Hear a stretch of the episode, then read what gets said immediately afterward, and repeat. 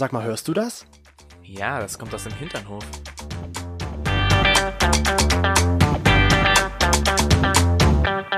Hinternhof Der Podcast. mit Arsch. Und Hirn. Und heute kommt dazu. Fabian, das bin ich. Und damit sagen wir willkommen und was haben wir gesagt? Konnichiwa. Konnichiwa im genau. Hinternhof. Willkommen zurück, liebe Zuhörerinnen und Zuhörer. Heute Ja. ist der Hinterhof mobil. Genau, wir haben unseren Hinternhof ein wenig, unsere, unsere, unseren Hinternhof Mobiliar haben wir eingepackt und haben eine kleine Reise unternommen. Den schönen Prinz Albert Ring. Den auch. Und Classy. ja, wir haben eine kleine Reise mit unserem Hinternhof unternommen und sind in die Hauptstadt nach Berlin gefahren. Wir hatten das ja schon mal angedeutet, dass wir ein paar Interviews führen werden. Und das erste gibt's jetzt hier zu hören. Und ja, Toni, wen haben wir denn heute bei uns hier in unserem Hinternhof dabei? Bin auch so du aufgeregt. bist Ich aufgeregt. bin aufgeregt, ja. Ich bin heute, ich bin so aufgeregt. Heute haben wir dabei den lieben Fabian von Somewhere Over the Haybell. Das bin ich. Nicht auch vom Rainbow natürlich auch, aber eher vom Hail Bale. Würdest du dich vielleicht mal ganz kurz vorstellen, dass unsere Zuhörer dich auch kennenlernen? Total gerne. Ich bin tatsächlich, äh, weil ihr es gerade gesagt habt, auch sehr geehrt, dass ich euer erster Interviewgast bin. Ich bin dabei bei dieser Premiere. Ja. Großartig. ähm, hi, ich bin Fabian und ich mache den Podcast Somewhere Over the Hay Bale. Ähm, meines Wissens nach der äh, erste deutschsprachige Interview-Podcast über queeres Leben auf dem Land. Das bedeutet, ich interviewe Menschen, die queer sind und entweder auf dem Land groß geworden sind oder im ländlichen Raum leben. Ganz egal, wann sie inneres oder äußeres Coming-out hatten. Ähm, weil es mir wichtig ist, so das Licht ein bisschen zu verschieben und zu zeigen, dass queeres Leben auch auf dem Land existiert und das nicht einfach alles nur ein vermeintlicher Widerspruch ist, sondern dass das genauso vielfältig, genauso divers, genauso herausfordernd sein kann wie queeres Leben in den großen Städten. Ja. Genau. Sehr cool. Und wer in deinen Podcast reinhört, der wird am Anfang immer etwas wiedererkennen. Du stellst deinen Interviewpartnern immer die Frage. Drei Dinge, an die sie denken, wenn sie an ihr Dorf denken. So, wir drehen den Spieß jetzt mal um. Denn der liebe Fabian kommt nämlich Genau. nicht direkt aus Berlin, sondern aus einem kleinen Ort war in Sachsen-Anhalt. Mhm. Und was sind so die drei Dinge, an die du denkst, wenn du jetzt an deinen Heimatort denkst? Ähm, Oh, er war, äh, das war jetzt ein Sprachlos. bisschen sprachlos geschockt. Mist, ähm, kurz auf den kurz auf den kalten Fuß erwischt. Ich würde als erstes sagen Majoran. Oh, Ähm, ich würde als zweites sagen äh, Neo Rauch und ich würde als drittes sagen Moped fahren. oh. Das sind die drei Sachen, die mir dieses Mal spontan einfallen. Mhm. Was hat das mit dem Majoran auf sich? Äh, tatsächlich Aschersleben, die Stadt, aus der ich komme, die ist äh, sehr berühmt für Möhren und für Majoran. Das liegt daran, dass die so kurz hinterm Harz liegt äh, und es so ein bisschen die meteorologische Theorie gibt, dass sich die Wolken im Harz alle abregnen und Aschersleben super viel Sonnenschein hat. Oh. Ähm, und deswegen, dass der Majoran Kräuter und Gewürze besonders Ah. gut wachsen. Und dafür ist Aschersleben tatsächlich ziemlich bekannt. Äh, ich finde das gut. Ich habe da einen sehr positiven Bezug zu und ganz oft frische Kräutersamen tatsächlich zu Hause. Das ist cool. Ja, das ist der Vorteil dann. Das klingt echt gut. Kannst du das, auch- wus- das wusste ich noch nicht, ne? Kennst du ja auch von deinem Dorf, Ja. dass man da immer so die schönen eigenen Gewächse aus dem Garten Ja, genau, richtig. Meine Mutter ist auch so, die geht über die Wiese und dann holt die da alles raus, was da irgendwie auf der Wiese wächst und dann macht die daraus einen Salat. Vor allem Das die ist ein Gänseblümchen. Richtig guter Skill. Ja. Ich kenne auch so tatsächlich Leute, die gehen so über Wiesen und kommen dann zurück und trocknen lassen. Dann ist dann so, hallo, das ist jetzt hier dein Aufguss, den kannst du trinken. Genau. Und das ist halt Ja. einfach extrem lecker. Und ich habe mich immer gefragt, woher weißt du das? Toni mag das. ich möchte das Ja, auch können. Witzig, das ist schon gut. Toni kann das auch. Der läuft über Wiesen und an Büschen vorbei und nimmt das Blatt und isst das und das Blatt. Und ich denk mir dann immer so, wenn das giftig ist. Aber nein, ich weiß, das sagt er Nein, dann immer. nein. Und er hat würde ich bisher alles niemals, ich, ich würde niemals etwas essen, wenn ich es nicht kennen würde. also nicht immer. Ja. Und noch sitzt du vor uns. Das Ja, genau. für dich, würde ich sagen. Eben, du hast doch ein bisschen Ahnung davon. Mehr als ich, weil ich wusste bisher dato nicht einmal, dass man Gänseblümchen essen kann. Hat er was verpasst? Das habe ich auch noch nicht gemacht. Ich wusste das, aber ich habe es noch nicht getan. Probier's mal. Ich werde werde es probieren. Ja, Fabian, du bist äh, auf dem Land sozusagen groß geworden oder in der Kleinstadt. Ähm, erzähl mal so, wie war für dich gerade so deine Kindheit? Wann hast du so gemerkt, dass du ähm, sozusagen schwul bist, dass du auf Männer stehst? Ich glaube, da gibt es tatsächlich ähm, so unterschiedliche Phasen. Ähm, meine Kindheit auf dem Land war eigentlich eine ziemlich coole. Ähm, ich muss auch dazu sagen, so die Region um Aschersleben ist schon nicht die beschissenste, um in Ostdeutschland groß zu werden. So äh, geringes Nazi-Problem. Wir hatten verhältnismäßig viele Sachen, die man so machen konnte, wo man sich engagieren konnte. Ich habe Reiten gelernt zum Beispiel. Ähm, Das ist schon richtig gut. Ich konnte immer mir ein bisschen ein paar Euros dazu verdienen, äh, wenn ich das wollte in den Sommerferien. Das war schon gut. Wir hatten Seen, wo wir baden konnten, ein Abenteuerspielplatz, wo wir später immer so als Moped Gang so Ausflüge hingemacht haben. Moped Gang, wie viel, wie viel war denn der Moped Gang? Das, ich stell mir das jetzt so vor, dass so Alle sein mit Kutten. genau alle ja. so mit richtig und so mit einem coolen Helm und Ja. dann halt so die die ganzen Girlies so oh mein Gott jetzt kommt die Moped Gang und dann fuhrt ihr Die alle ganzen- vorbei Das Nice ist ja, die ganzen Girlies waren bei uns in der Moped Gang. Ah. die Ah. waren, ja, ja, die sind, äh, die waren schon, äh, schon selbstständig da unterwegs. Das war ziemlich nice. Wir waren, glaube ich, so, lass das mal so vier, fünf Leute gewesen sein, äh, was daran lag, dass wir alle so auf unterschiedlichen Dörfern gewohnt haben und dass für uns die große Freiheit war, dann tatsächlich so mit 16, 17 mit dem Moped durch die Gegend düsen zu können. Weil äh, wir von unseren Eltern unabhängig waren und wir Mhm. einfach machen konnten, was wir wollten. Das war ganz großartig. Und das große Gehader und das große Ausschnucken war dann immer tatsächlich, wer jetzt wen abholt vom Dorf. Ähm, genau. Und wer dann eigentlich auch, als wir dann so immer dann äh, eher in, in Bars und in Kneipen gegangen sind, wer dann nüchtern bleiben muss und die anderen wieder nach Hause fahren muss. äh, ich habe mich immer geweigert, betrunkene Leute auf dem Moped nach Hause zu fahren. Das war mir zu heikel. Ich Ja. habe gesagt, wenn nicht, wenn du bei mir hinten auf der Schwalbe mit drauf sitzt, dann musst du nüchtern sein, weil das ist mir einfach zu hart. Verständlich. krass also das ist, die Idee finde ich eigentlich ganz cool einer fährt und äh, du darfst aber auch nicht so viel trinken Ja. Ja. Gehört sich Also- auch so.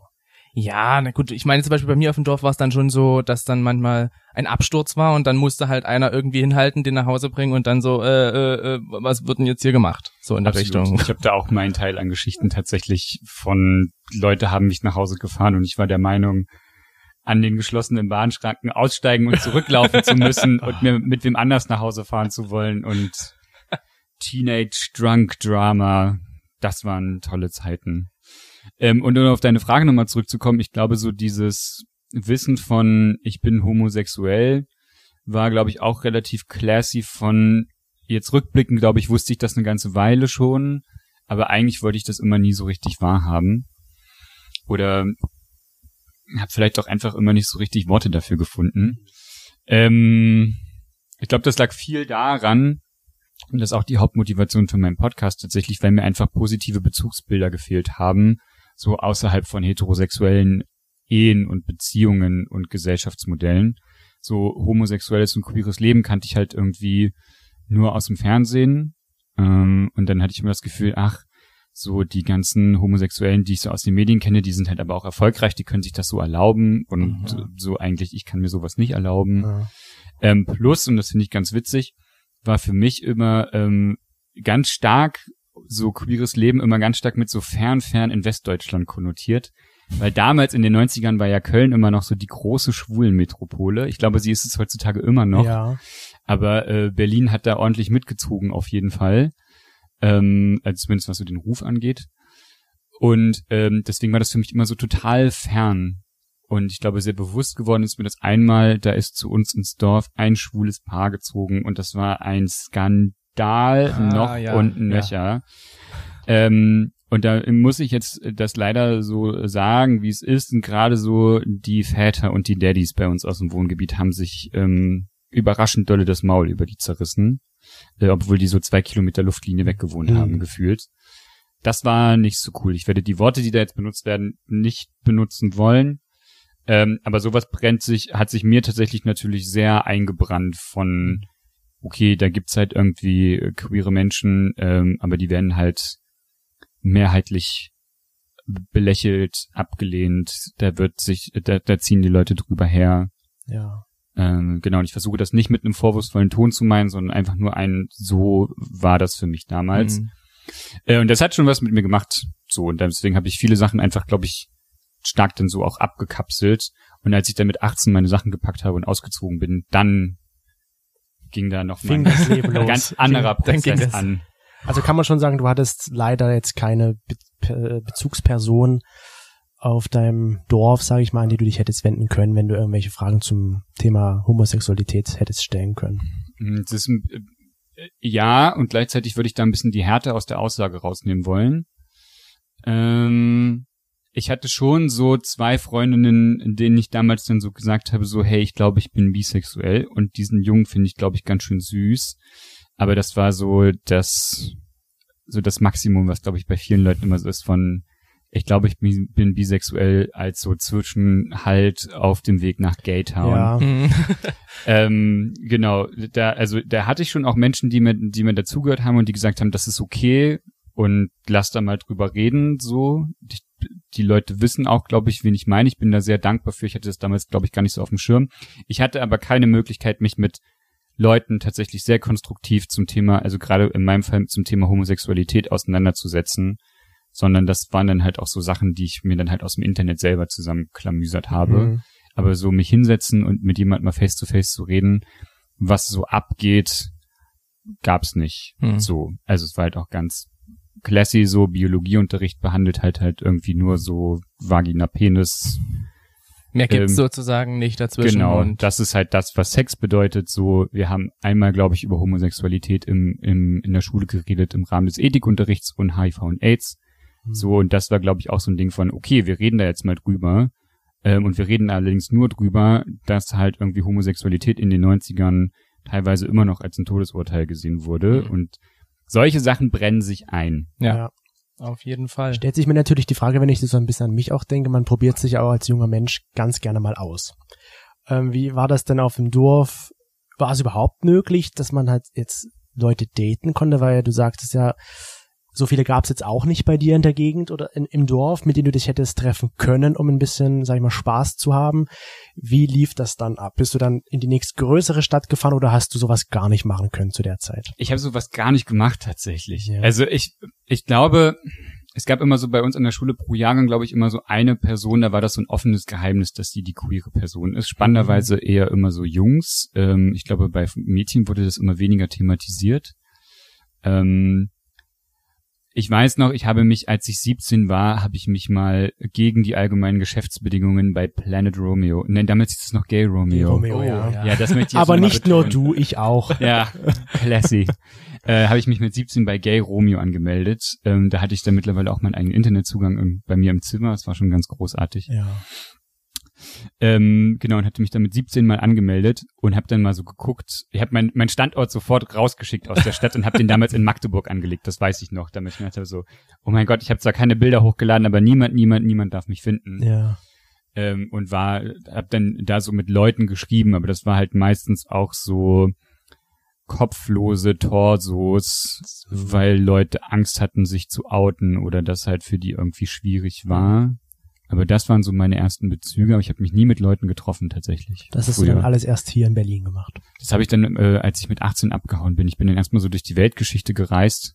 Ah, wo warst du da so? Ähm, ich habe so ein, hatte das große Glück, ausgemustert zu werden. Oh, Ausmusterungsgrund war bei dir? ähm, ähm, eine Skoliose, also so eine Verkrümmung des Rückgrades mit und viel Schummelei tatsächlich auch so. Ähm, Ich muss gerade überlegen, was war dein Ausmusterungsgrund? Ich hatte verweigert. Ach, du hast du warst ein ein Verweigerer. Ja. Und Okay. deswegen hätte ich Zivildienst machen müssen, aber das wurde ja dann abgeschafft und dann Ah. war ich auch fein raus aus der Sache. sehr gut. ähm, genau, und ich habe dann so ein Classy Gap Year gemacht und äh, bin nach Australien und Neuseeland gejettet mit all meinem Geld, was ich zusammengekratzt habe. Hm. Äh, und da habe ich dann Online-Dating gemacht und da habe ich mich zum ersten Mal dann auch so mit Männern getroffen und hatte dann auch so zum Beispiel mein erstes Mal. Das war aufregend. in Australien. In Australien. Das kann auch nicht jeder Wow, von sich das ist natürlich ich muss natürlich schlecht. erst um die halbe Weltgeschichte jetten, um das halt irgendwie machen zu Da können. wird dich auf jeden Fall keiner erkennen. Nee, das stimmt. Ja. so Aber schön am Strand dann oder nee, das, also das habe ich mir noch nie gut vorgestellt, am Strand Sex zu haben, weil ich mir gedacht habe, so da ist überall so so Sand und Schweiß und Körperflüssigkeiten und das ist, ich stelle mir das nicht so gut vor, Sex am Strand. aber es denkt immer jeder so, oh, Ja, das- das Sex am Strand würde ich Jeder so gerne mal Bild haben, ja. Sonnenuntergang und dann Genau. die Decke, die da liegt. Das, die Decke ist natürlich immer vom Sand befreit. Richtig. Kennt, kennt, Kennt jeder, ja. Genau. Was ist Sand? Witzig. Ah, Aber genau, aber während ich halt auf dem Dorf gewohnt habe, ist es so bei Chatrooms geblieben und so fünfsekündigen, fünfsekündigen äh, Pornoclips, die ich mir halt irgendwo kostenlos runterladen konnte. Das haben wir auch letztens noch besprochen, dass es zu unseren Jugendzeiten sowas ja nicht wirklich viel gab, dass man kostenlos lange Pornos gucken konnte. mhm, voll. Heute ist das ja gang und gäbe, ganz normal, aber früher waren das irgendwelche Previews von irgendwas. Ja. Das, so ist, Fünf Minuten Clips. das ist schon heute dann, sag mal, wenn man es braucht, noch doch eine Errungenschaft. Ne? Fünf Sekunden haben damals bei mir auch gereicht. Ja. So ja, ja. Gut. Wie, wie haben denn das deine Eltern so äh, aufgefasst? War das dann so für sie, okay, äh, cool, es, es, es, wir haben da jetzt gar kein Problem damit oder haben die halt auch so ein bisschen gesagt, uh, okay, wir wollen jetzt nicht, dass die Nachbarschaft das irgendwie rausbekommt, weil du ja vor uns auch meintest, dass da so dann ein bisschen getratscht wurde über die, über dieses Paar, über das Mhm. Homosexuelle. Ähm, da muss ich ein bisschen ausholen tatsächlich. Ich habe ein schwieriges Verhältnis mit meiner Familie. Ähm, ich versuche das so undramatisch zu sagen, wie es ist. Äh, wir sind auf einem guten Weg, uns wieder anzunähern, aber es gab auch mal eine Phase, da hatten wir eine sehr lange stille Zeit. Äh, genau, ich glaube, weil wir unterschiedliche Vorstellungen davon hatten, was ich so mit meinem Leben mache und was sie so an Erwartungen an mich haben Okay. und wie ich das alles so mache, unabhängig von meiner sexuellen Orientierung. Das ist der spannende Punkt dabei. Äh, was auch dazu geführt hat, dass wir tatsächlich ähm, vier Jahre lang nicht miteinander gesprochen haben. Vier Jahre. Ja, es war auch Wow, okay. einfach, also und ich habe das ja auch nicht gemacht, weil ich nichts Besseres zu tun hatte oder weil mir das Spaß gemacht hat, sondern einfach, weil es für mich zu diesem Zeitpunkt notwendig war. Mhm. Äh, da hängt aber auch ganz viel Schmerz tatsächlich mit dran. Long story short, was dazu geführt hat, dass ich mich letztes Jahr bei meinen Eltern geoutet habe. Ach, du hast dich erst letztes Jahr geoutet. Tatsächlich Oh. mit 29. Aber classy natürlich, wie Eltern so sind, habe ich denen nichts erzählt, was die nicht schon wussten. Nehme ich an. Ah, okay. So. Ähm, ich glaube, die haben den Braten schon längst gerochen und die wussten das auch tatsächlich. Ähm, äh, genau, und ich hatte einmal letztes Jahr ein Herz gefasst, da hatte ich noch meinen äh, Freund, so meine erste größere Beziehung und habe halt irgendwie gemerkt, so, ach, komm, jetzt läuft das mit deinen Eltern wieder richtig gut, so, ich möchte gerne, dass die Teile in meinem Leben haben. Ich habe jetzt diesen Boyfriend, alle wissen von diesem Boyfriend, bis auf meine Eltern offiziell, so geht das hier nicht weiter. Ja. Äh, dann habe ich mein Herz gefasst und hab den, ähm, hab denen das gesagt. Äh, die haben ziemlich cool reagiert, tatsächlich. So. Ganz entspannt und Ja, also es war jetzt auch nicht das große Thema. Sie haben mich jetzt irgendwie auch nicht ausgefragt. Sie haben jetzt irgendwie auch nicht gesagt, so Junge, was machst du und so. wir glaube, kriegen wir keine Kinder von dir. Mensch, das warum ist äh, nicht? genau. Ich Ähm. musste bei meinen Eltern damals sagen, keine Angst, ihr könnt schon irgendwann mal Enkelkinder bekommen. Und zu, zu der Stadt. Die Frage wäre für mich jetzt, weil du ja meintest, so Schwulenhochburg Köln. Als du dann sozusagen von deiner Weltreise da wieder nach Hause gekommen bist, warum hast du dich dann für Berlin entschieden? Oder hattest du gesagt, ich möchte jetzt nicht so weit weg so von meiner Heimat? Oder wie kam es denn dazu? Ich hatte mal was von einem Studio mit einem sehr komplizierten langen Namen gehört. Wow, stimmt. Oh, ja, genau, erzähl. Das, äh, war, es war irgendwas mit internationale Kommunikation, irgendwie ähnlich. sowas. Ich habe äh, ich habe äh, mein Bachelor habe ich in Bremen gemacht tatsächlich, ähm, weil damals die Uni Bremen so einen guten Ruf hatte für äh, Politik und Sprachwissenschaft, was ich damals studiert habe. Ähm, und dann hatte ich mal so eine Eskapade nach Osnabrück, wo ich ein Semester und jetzt kommt der lange Name. Ja, ich hole jetzt. ich hole dafür extra Luft. Internationale Migration und interkulturelle Beziehungen studiert habe. Ah, okay, Kommunikation war nicht dabei. Aber was international. Genau, was mir allerdings äh, gar nicht gefallen hat, aber ich glaube auch einfach, weil Studieren mir einfach nie so richtig Spaß gemacht hat. Tatsächlich, ich bin da Du konntest die Vorteile als Student nie genießen, ne? Doch, ich habe die Vorteile als Student. Ich halt, hatte ein fantastisches Studentenleben. Ich mochte das sehr. Ich glaube, die Art und Weise, wie an der Uni gelernt wurde, mochte ich nicht. Okay. Ich glaube, ich mh, lerne anders. Oder ich präferiere, also ich lerne schon auch an der Uni, aber ich präferiere es anders zu lernen, als es an der Uni passiert. So würde ich es mal formulieren. Ähm, und will da die Institution gar nicht in Grundsätzen kritisieren, sondern einfach nur, ich lerne anders. Ja. Hm. Ähm, und äh, genau, ich habe das nach einem Semester abgebrochen, weil mir das zu, äh, äh, zu auch zu elitär angehaucht war, muss ich da jetzt leider sagen. Und dann hatte ich so eine classy Phase, so äh, Anfang 20, keine Ahnung, was ich mit meinem Leben machen soll. Hab so ein Studium gemacht, mit dem ich irgendwie alles machen kann und irgendwie auch nichts. Hatte seitdem angefangen, so äh, Jugend- und Erwachsenenbildung außerschulische zu machen, so Seminar- und Workshoparbeit. Das hat mir sehr viel Spaß gemacht. Aber hatte halt irgendwie keine Ahnung, was ich so machen soll. Ähm, und nach Berlin zu kommen, war keine bewusste Entscheidung Ach tatsächlich. so, okay. Nee, also das ist immer, jetzt im März wären es acht Jahre, dass ich hier lebe. Ähm, aber ursprünglich bin ich mal hierher gekommen, weil ich hier einen Praktikumsplatz bekommen habe und ich glaube mir damals ein bisschen gedacht habe, so, naja, komm, besser wird's nicht. äh, gehst du halt mal nach Berlin. Äh, und dann habe ich halt dieses Praktikum gemacht und hatte diese tiefe Sinnkrise von, äh, was mache ich eigentlich mit meinem Leben? und ähm, hatte deswegen auch nie diese, oh, ich bin neu in Berlin und alles ist so geil und wo ist der nächste Clubphase? Das habe ich dann erst später nachgeholt und ich habe auch einfach drei Jahre lang überlegt, ob ich überhaupt bleiben will oder ob mir das nicht zu anstrengend ist. Was war dann der Punkt, dass du sagst, ich bleibe hier? Ich habe dann noch mal eine Ausbildung zum Theaterpädagogen angefangen, die geht vier Jahre. Okay. Nein, mehr so komm, das machst du jetzt mal. Ja. Ähm, und äh, ab einem gewissen Punkt war es halt auch einfach so ein Ding von, okay, jetzt habe ich mir hier mein Netzwerk aufgebaut und habe meine Friends hier und habe meine Erwerbstätigkeit hier. Hm. Auch wenn ich das vielleicht manchmal nicht nur mit angezogener Handbremse gemacht habe oder auch nicht ganz bewusst, habe ich mir ja trotzdem hier eine Existenz aufgebaut.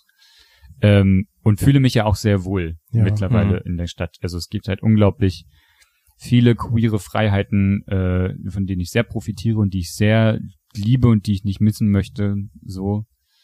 Ähm, und gleichzeitig äh, im gleichen Atemzug möchte ich auch sagen, wie unfassbar anstrengend ich diese Stadt auch einfach finde. Und das einfach, je älter ich werde, desto mehr werden so diese Dorfkindanteile in mir auch wieder größer und wacher, die sagen, ich möchte auf der Wiese liegen und einen Sternenhimmel sehen. So, ich möchte aus der Haustür gehen und halt irgendwie in fünf Minuten im Wald sein. Ja.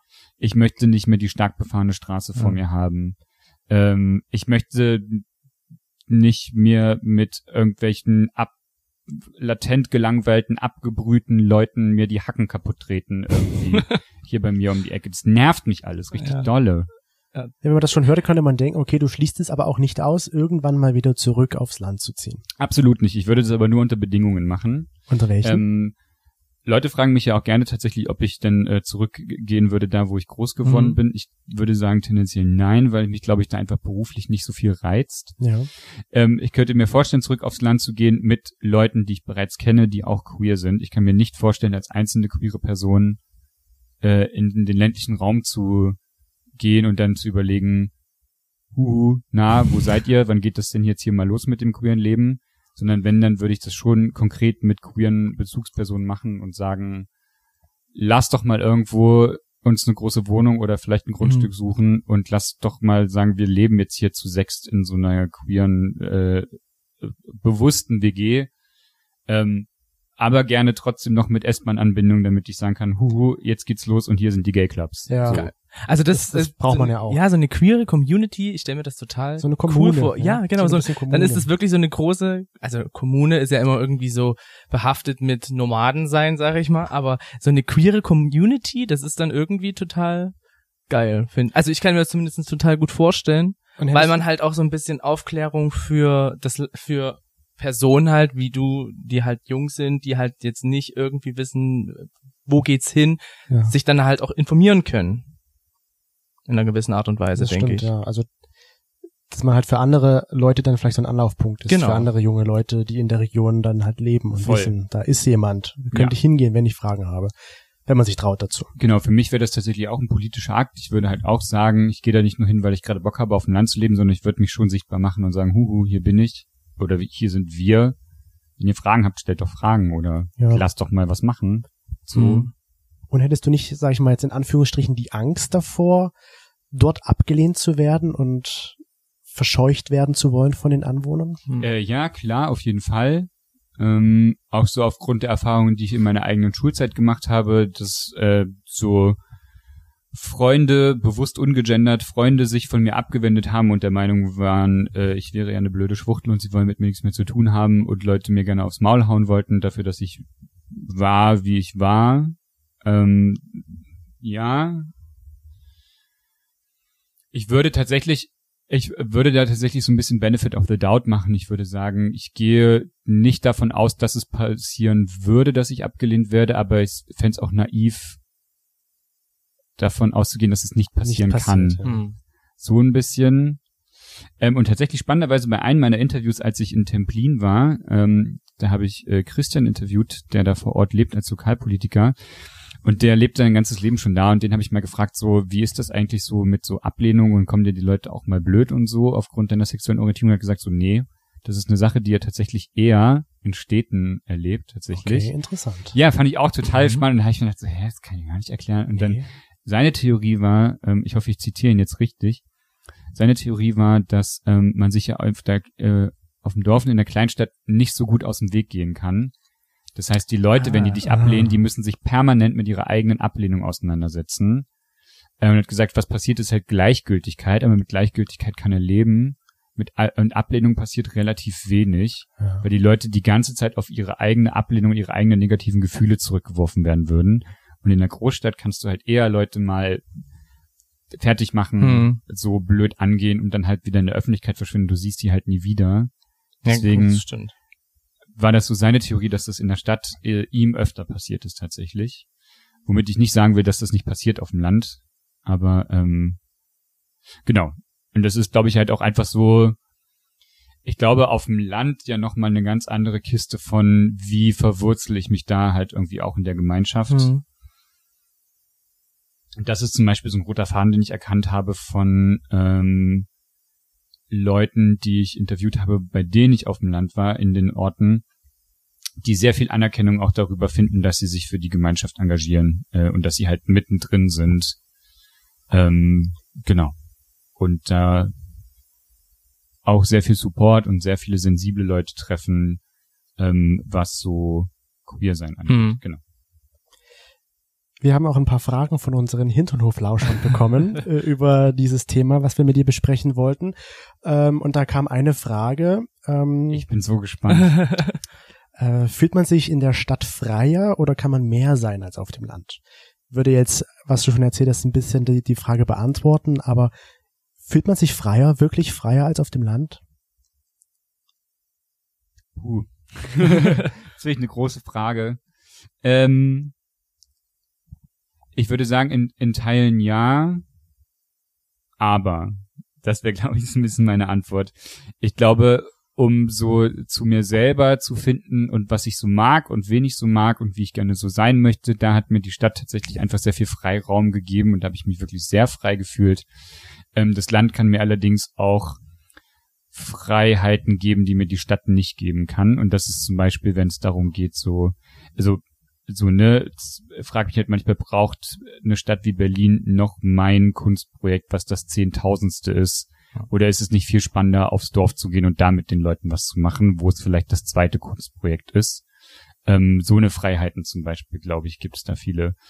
Community halt irgendwie auch noch stärker zu gestalten und eine stärkere Bezugsperson für Leute zu sein, wo Sachen nicht komplett überlaufen sind. Ähm, da sind viele Freiheiten. Deswegen würde ich das so pauschal nicht beantworten. Äh, plus, glaube ich, tut sich da auch gerade eine ganze Menge. Also gerade in so die kleinen Städte, die ich besucht habe oder die ich recherchiert habe, dass sich da Regenbogencafés gründen, äh, Familien auch, also Regenbogenfamilien bewusst aufs Land ziehen und sich da Freiräume schaffen äh, und vor allen Dingen viele Initiativen von Schülerinnen und Schülern an Schulen sagen, hey, wir möchten diverser, sensibler sein, äh, wir machen eine LGBT-Schul-AG, Hm. wir machen das Projekt Schule der Vielfalt über Jahre angelegt, um halt irgendwie auch so Safe Spaces zu schaffen. Ja. Ich glaube, da tut sich einfach eine ganze, ganze Menge und viele Leute engagieren sich da und kriegen das mit, dass das einfach so nicht mehr geht, wie das früher mal so war. Ähm, und es ist richtig, richtig cool und ich finde es richtig, richtig cool, immer wieder darauf gestoßen zu werden, was Leute so vor Ort alles machen, Hm. Die auch ähm, nicht zwangsläufig selber queer sind, sondern die sagen so, hey, das ist halt wichtig, LGBT-Rechte sind Menschenrechte, lass da mal unsere Schule ein bisschen sensibilisieren. Ja. Großartig, ich glaube, da tut sich eine ganze Menge. Ich glaube, es kommt immer ganz drauf an, ähm, welche Freiheiten Menschen suchen. Und auch zum Beispiel meine queere Freiheit nimmt gerade noch einen großen Anteil in mir ein. So mein queerer Findungsprozess, glaube ich, nimmt nicht mehr ganz so einen großen Anteil ein, wie der vor vier Jahren noch eingenommen hat. Ähm, genau, und deswegen würde ich einfach vielleicht irgendwann in naher Zukunft mir auch andere Freiheit suchen. Nahe Zukunft, sowas wie in fünf bis zehn Jahren oder so. Hm. Genau. Das war, glaube ich, auch eine Frage von jemandem gewesen. Hast du denn das Gefühl, dass sich auf dem Land jetzt insgesamt schon viel mehr tut oder dass halt irgendwie in der Community, dass das alles eher auf so ja stehen bleibt, dass sich da jetzt wirklich nichts vor und nichts zurück bewegt? Äh, da tut sich eine ganze Menge. drei Sachen fallen mir dabei ein. Eins, ich glaube, es werden immer mehr so LGBT-Communities auf dem Land sichtbar nach außen äh, und gründen halt so Regenbogencafés, Bezugsorte für Regenbogenfamilien. Ähm, es gibt in Kleinstädten teilweise einmal im Jahr so Gay and Friends Partys. Ähm, in Kleinstädten setzen sich Menschen dafür ein, dass Regenbogenfahnen gehisst werden. So, das ist nicht immer alles so omnipräsent und so laut und nicht auch immer alles so fabulous, wie es in den großen Städten ist, aber es ist auf jeden Fall da.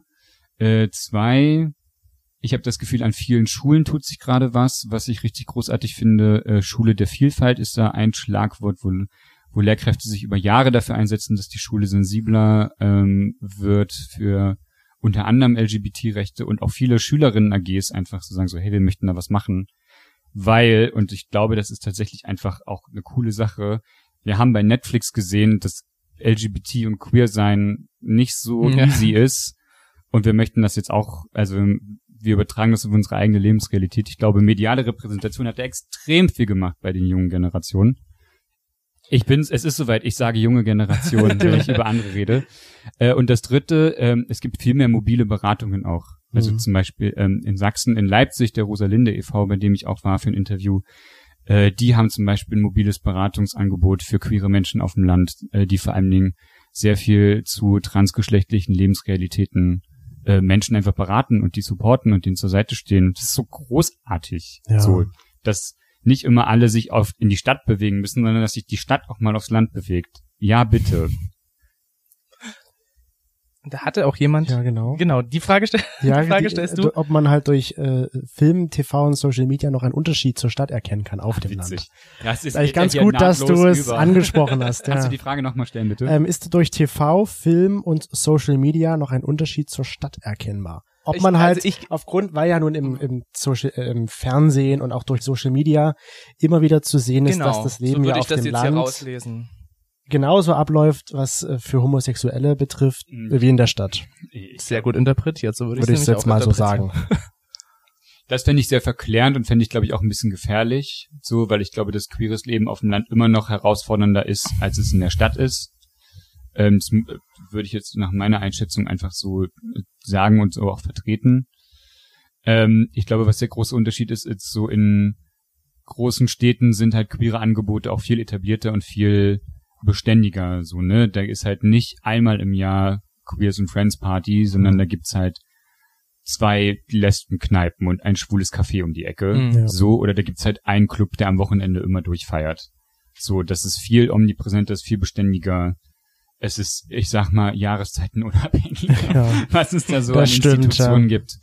Ähm, auch sowas wie ähm, äh, Überfallportale, gesundheitliche ähm, Organisationen, an die ich mich wenden kann, wenn es um Geschlechtskrankheiten oder wenn es um HIV-Prävention geht. So, das ist alles viel einfacher zu erreichen.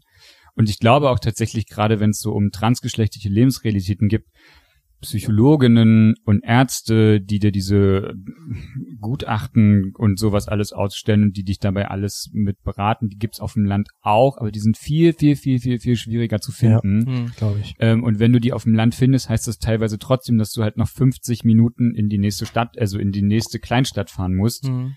Ähm, genau, und ich glaube einfach so Zugänge sind in der großen Stadt einfach noch mal ein ganz anderer Schnack, als es auf dem Land ist tatsächlich. Wie waren denn deine Vorstellungen vom Leben in der Stadt? Die Queeren, das queere die, Leben? die, die, Oder ja, genau, ja, das okay. queere Leben. Da ich ja noch nie so richtig drüber nachgedacht. Dachtest du, dass ja überall. Regenbogenflaggen herumschwingen In und jeder Ecke ein schwuler Club. genau. Ich habe da noch, Drag wow, Queens. krass, ich habe da noch nie so richtig drüber nachgedacht tatsächlich. Ähm, also ich glaube, meine erste Bezugsquelle, die ich dazu hatte, war damals, als ich dann in Australien war und meine erste Zeit in Sydney gelebt habe. Ähm, aber tatsächlich ganz, ganz lange habe ich auch so in Städten queere Angebote nie so richtig wahrgenommen, weil ich immer sehr eingeengt war von queeres Leben, heißt für mich halt so Online-Dating Mhm. Hm. ähm, und das halt aber auch mit anderen Leuten nicht so teilen. Äh, ich habe mich da nie so richtig umgeguckt. Ich hatte, glaube ich, einfach auch nie so großartige, deswegen hatte ich nie so eine großartige Vorstellung davon. Meine, meine Vorstellung ist, glaube ich, immer, dann je, je stärker ich mich so in queere Lebensrealitäten in der Stadt begeben habe, desto mehr kam dann immer so die Frage von, ah, na, wenn es das gibt, gibt's doch das bestimmt auch. Mhm. Oder wo gehe ich eigentlich hin, wenn ich das möchte? Und ich glaube, so hat sich das für mich so peu à peu erweitert tatsächlich. Und hattest du anfangs auch so ein bisschen, also es ging mir zumindest, so Berührungsängste mit der ganzen Szene? Absolut, absolut. Ich habe gesehen, absolut. okay, da ist ein schwulen Club, aber ich traue mich jetzt da nicht rein. Absolut. Also als ich das erste Mal, ich weiß auch noch, ähm, als ich, das erste Mal bin ich mit mit Freundinnen und Freunden in den schwulen Club gegangen, da war ich ja schon aufgeregt tatsächlich Ja. noch und nöcher. Äh, das war auch noch an meinem 19. Geburtstag, das weiß ich, puh, das war aufregend.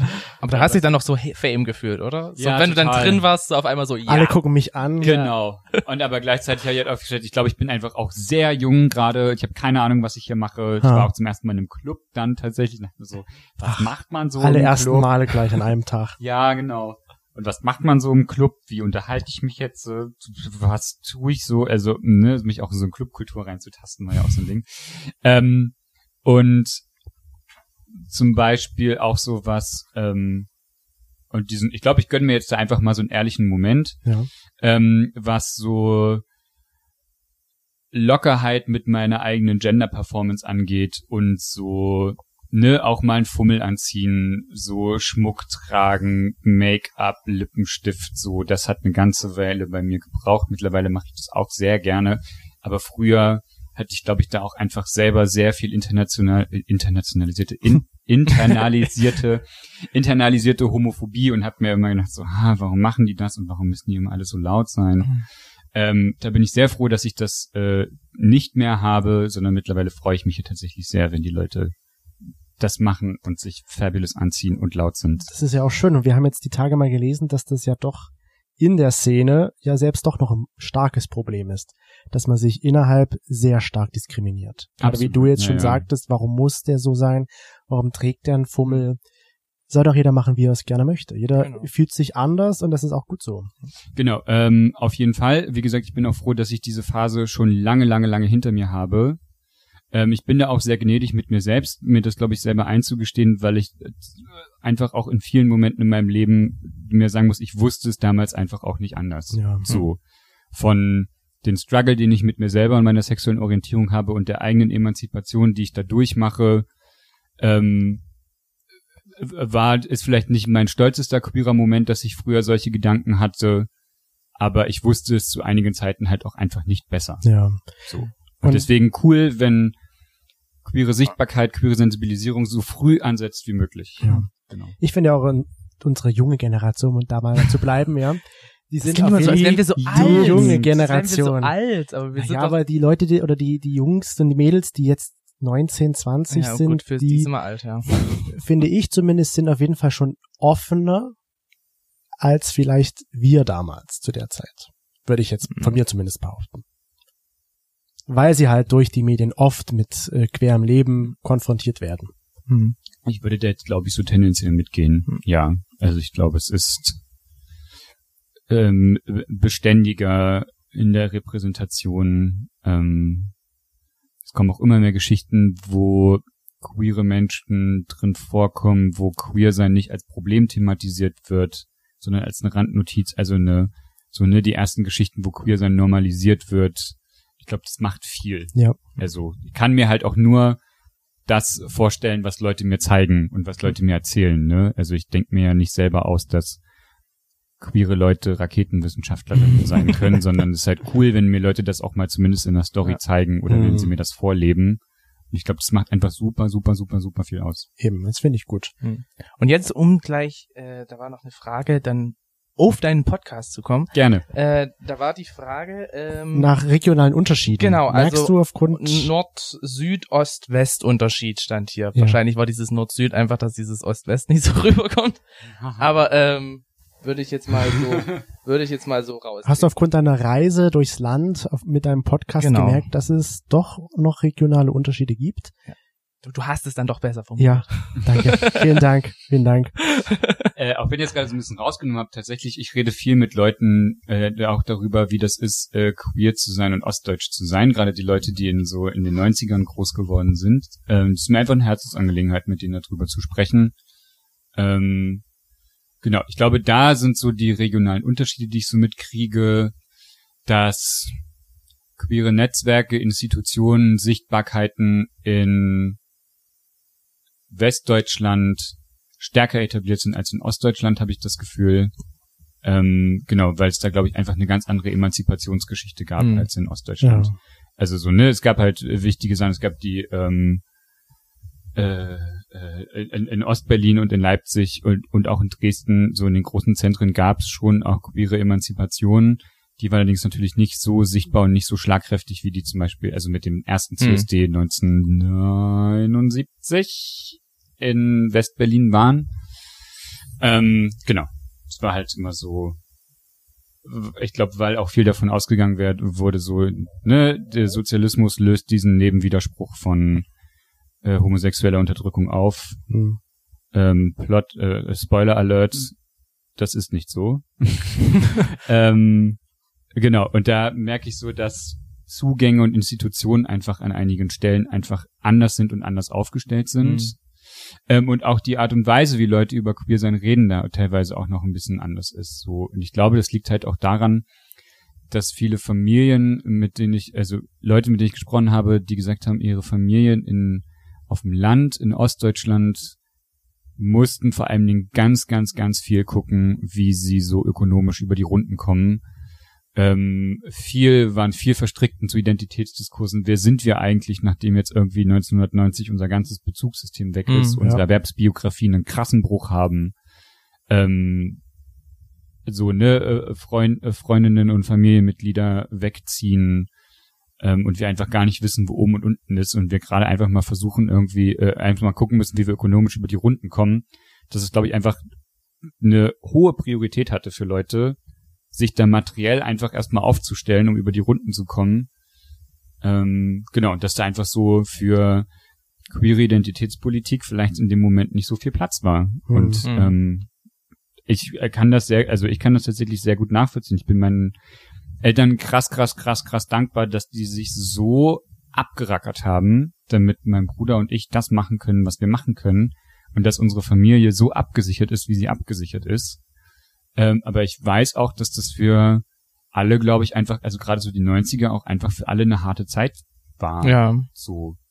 Ähm, und ich sage das jetzt einfach mal so pauschal, wie ich das vermute, wenn du halt die ganze Zeit gucken musst, wo du deinen Job herkriegst oder dass du halt irgendwie, wie gesagt, finanziell über die Runden bleibst, beschäftigst du dich vielleicht nicht so doll mit queeren Rechten. Weil du in So. dem Fall andere Sorgen erst einmal Genau. hast. Ja. Und das meine ich gar nicht anklagen, Nee, sondern das meine ich, ich versuche das zu verstehen, was da passiert ist und warum mir viele Leute, die im Osten groß geworden sind, ähnliche Erfahrungen spiegeln, tatsächlich. Hattest du schon einen Aha-Moment von deinem Podcast, von deinen Treffen mit den Leuten, die du hattest, wo du sagst, wow, das habe ich so nicht erwartet oder wo du sagst, ja, doch, so ging es mir genauso. Mehrere, Mehrere. Ja. ähm, ich glaube, einer der für mich mh, bewegendsten Momente war tatsächlich, als ich Bernd interviewt habe. Bernd ist 1945 in Nussloch geboren worden in Baden-Württemberg. Ähm, und ähm, das war noch die Zeit, als der Paragraph 175 noch aktiv war Ja. ähm, okay. und auch noch angewandt wurde, also die strafrechtliche Verfolgung von ähm, homosexuellen Geschlechtsakten unter Männern. Ähm, genau, und ähm, Bernd kenne ich schon länger und seine Geschichten berühren mich immer sehr mh, von Leute, die ähm, von Familien verstoßen wurden, aber auch so die Liebesgeschichten, die Bernd damals gemacht hat, weil er meinte, dieser Paragraph schwebt irgendwie immer krass über ihm. Hm. Ja, Und das ist ja keine, das ist ja keine ähm, spezifische Landgeschichte, aber auch so, wenn er damals in die Großstädte gefahren ist, um da andere schwule Männer zu treffen, dass das gar nicht so der krasse Befreiungsakt für ihn war, weil alle die ganze Zeit Schiss hatten, dass sie unter den Paragraphen 175 verurteilt werden. Ach, okay. Ja. Krass. und die dann immer so eine schöne Nacht miteinander hatten und dann gesagt haben, wir werden uns nie wiedersehen. Was traurig Und ist. Das ist super traurig. Als ich ihn interviewt habe, ich saß ihm so gegenüber und ich musste die ganze Zeit so, oh mein Gott, Bernd, ich fange gleich an zu heulen. Mhm. Wie, und dann, also meinte so, das ist halt so die, das war die schwule Lebensrealität von Leuten damals. Und ich dachte mir so, krass. Das kann man sich heute gar nicht mehr vorstellen. Ne? krass, ja. Und dieses, ähm, nicht, nicht für alle ist das, die, auch nicht für alle ist dieses in die Stadt zu ziehen, ähm, der große Befreiungsakt tatsächlich. Ähm, das, ja. Und das merke ich ganz viel. Und ich glaube, die großen Aha-Momente sind für mich immer Sachen, wo ich merke, Leute benennen so Emotionen, die sie hatten, während sie groß geworden sind oder auch die sie jetzt haben auf dem Land. Und ich merke, ja, ich kenne diese Emotionen äh, und ich konnte die bisher gar nicht so gut benennen, bis Mhm. du mir das gerade gesagt hast. Ähm, Eva ist mir da sehr hängen geblieben aus meiner zweiten Folge. Ähm, und Eva meinte, aufgrund der Erfahrungen, die sie auf dem Land gemacht hat, ist sie immer sehr vorsichtig, was sie anderen Leuten preisgibt und wie sie sich anderen Leuten nähert und ist immer so ein bisschen auf Distanz zu den Leuten. Das findet sie selber sehr schade, also Mhm. wirklich extrem schade. Und ich saß so dann und mir so, ja, Eva, ich weiß, also ich weiß genau, was du meinst. So, also mir geht das auch sehr so, dass ich immer so ein bisschen die Fäuste oben habe und diese Schutzmauer, ähm, genau, einfach, weil ich die Erfahrung gemacht habe, die ich gemacht habe. Hm. Ähm, auch das muss kein landspezifisches Problem sein, aber ich glaube, es häuft sich bei Menschen auf dem Land eher.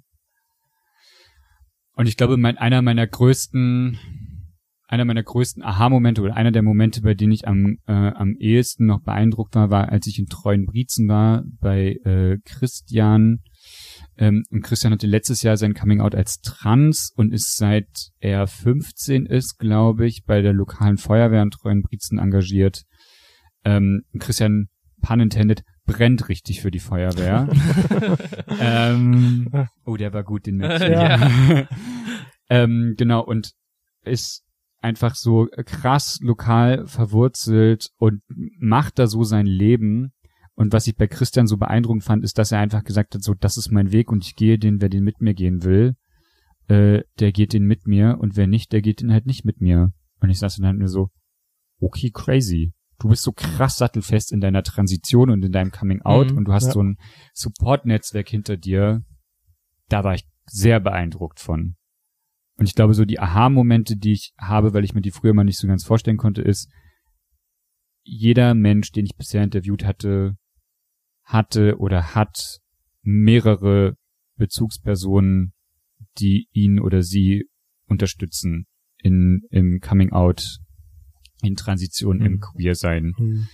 Und das ist, glaube ich, so ein Ding von Leute, die Leute, also die Menschen gibt es um euch drumherum. Ihr seid nicht alleine. Eben. Auch wenn man sich das manchmal, Ja. wenn sich das manchmal so anfühlt, ihr seid nicht alleine. Und wenn sie keine, wenn sie selber nicht queer sind, sondern weil sie super hetero sind, heißt das nicht, dass sie euch nicht supporten können und auch nicht supporten wollen und nicht auch für LGBT-Rechte einstehen können. Ihr seid nicht alleine. Das ist eine sehr wertvolle Erkenntnis auf jeden Eine Fall. wichtige Message. Ja. Und noch zu deinem Podcast. Wie kamst du zu dem Namen? Somewhere Das over the ist- hay ja. bale. Weil sobald man nämlich Somewhere eingibt, Kommt sofort kommt erstmal the sofort, Rainbow. genau, richtig. Ja. und das Hat das ist halt was auch, damit zu tun? und dann hat Oder man sofort diesen Ohrwurm Oder wieder anders, drin. bevor du zum Namen gekommen bist, wie bist du eigentlich dazu gekommen, den Podcast zu machen?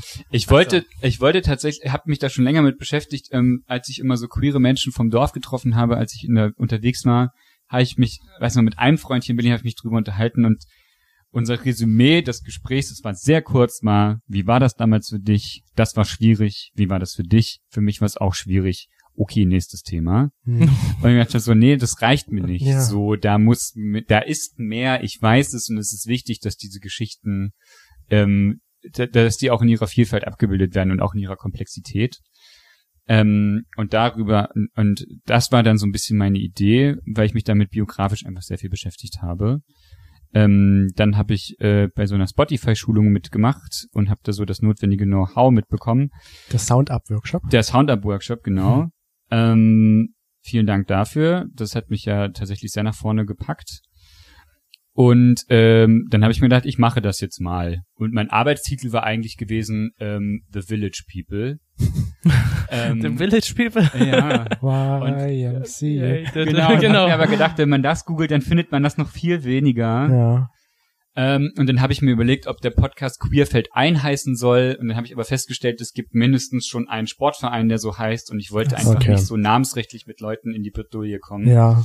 Und dann irgendwann fand ich das witzig, den ähm, Somewhere Over the Hay Bale zu nennen, also irgendwo hinter dem Regenbogen, weil ähm, diese kleine Assoziation zu Judy Garland denn dann doch immer da ist. Ähm, klassische Schwulenikone, ja, Ja. Judy. Ähm, genau. Und dann fand ich das einfach witzig und ich glaube, das erste Mal, als ich, als ich die Idee jemandem gedroppt habe, die Person hatte Englisch als Muttersprache und die hat nicht aufgehört zu lachen. Und da habe ich mir gedacht, so, okay, ich mache das jetzt einfach so. Hab da ganz lange mit gehadert von, ah, ich mache eigentlich einen deutschsprachigen Podcast und möchte ja irgendwie so nicht, nicht, dass die Leute sich wundern. Ja. Was heißt das und was heißt Hey Bale und so. Jeden wieder Mist. von vorne erklären, was ja, ist da genau, los. aber ich mache das total gerne und ich finde den äh, Namenswitz immer noch gelungen und zur Not erkläre ich das halt den Leuten. Ist ja nichts bei, Ja, das zu erklären. genau, so. Das ist jetzt so das Ding. So kam ich tatsächlich auf den Namen. Witzig. Ja, und verbindet ja irgendwie das eine mit dem anderen auch, ja. Ja.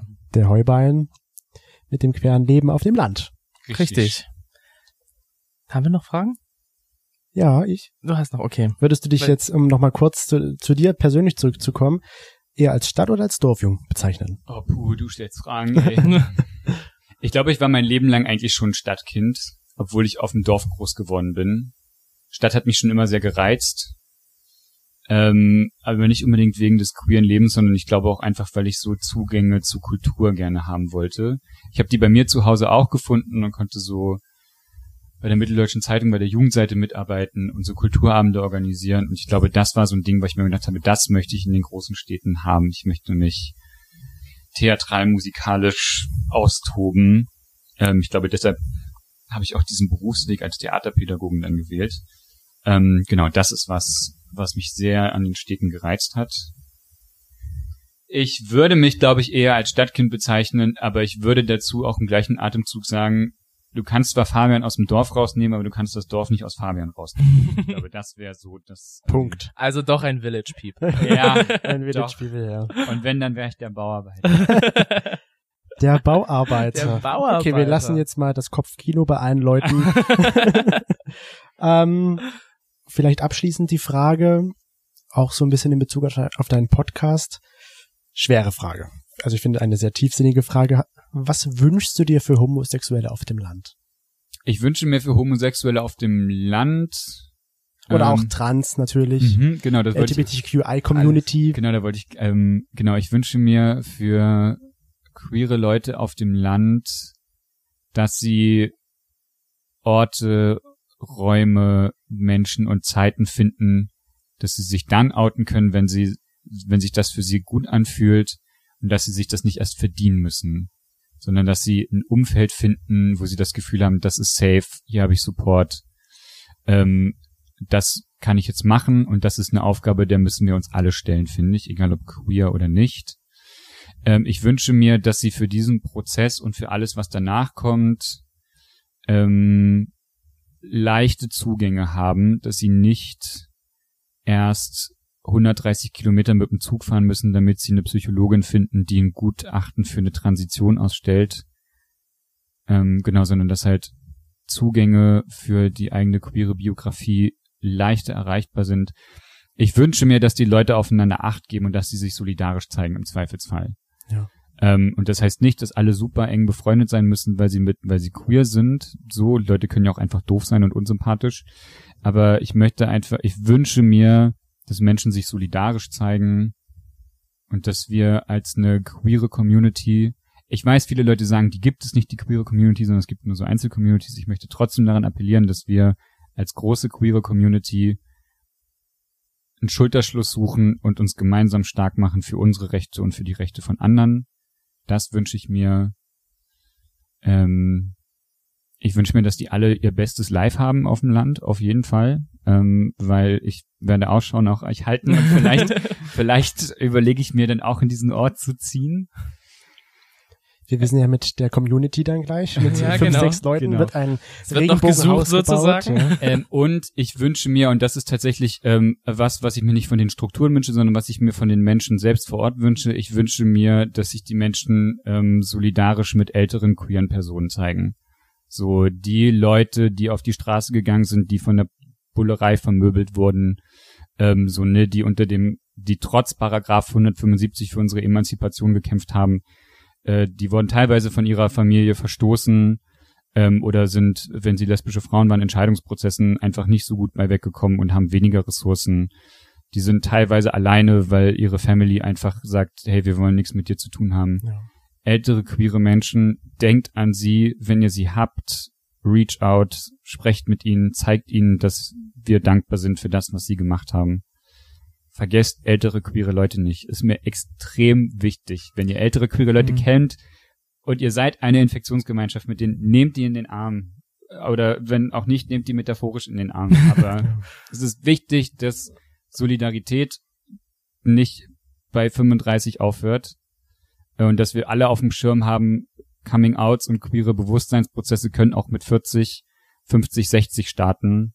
Gerade vielleicht auch, weil sie auf dem Land gelebt haben und es vorher einfach nicht anders wussten. Hm. Ja. Ältere Queers, richtig wichtige Leute, denkt an sie.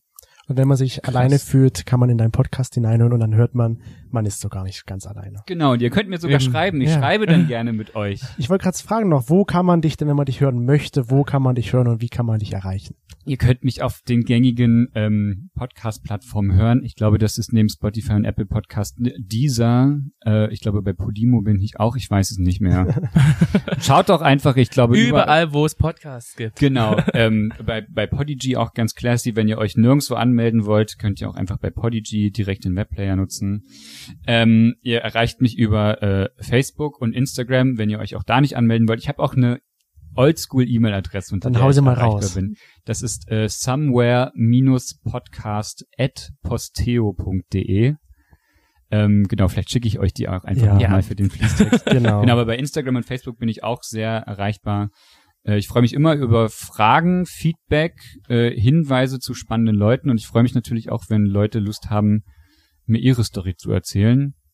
Ähm, sowohl als Podcast. Ich schreibe auch mit Leuten, die gesagt haben, hey, das ist meine Story, aber ich möchte nicht, dass die in den Podcast kommen. Und dann denke ich mir so, okay, dann lass uns doch einfach so ein bisschen im lockeren E-Mail-Kontakt sein. Ich genieße das sehr. Weil für mich ist der Podcast ja nicht nur so ein Audiomedium, sondern ich möchte den Leuten auch begegnen und Ja.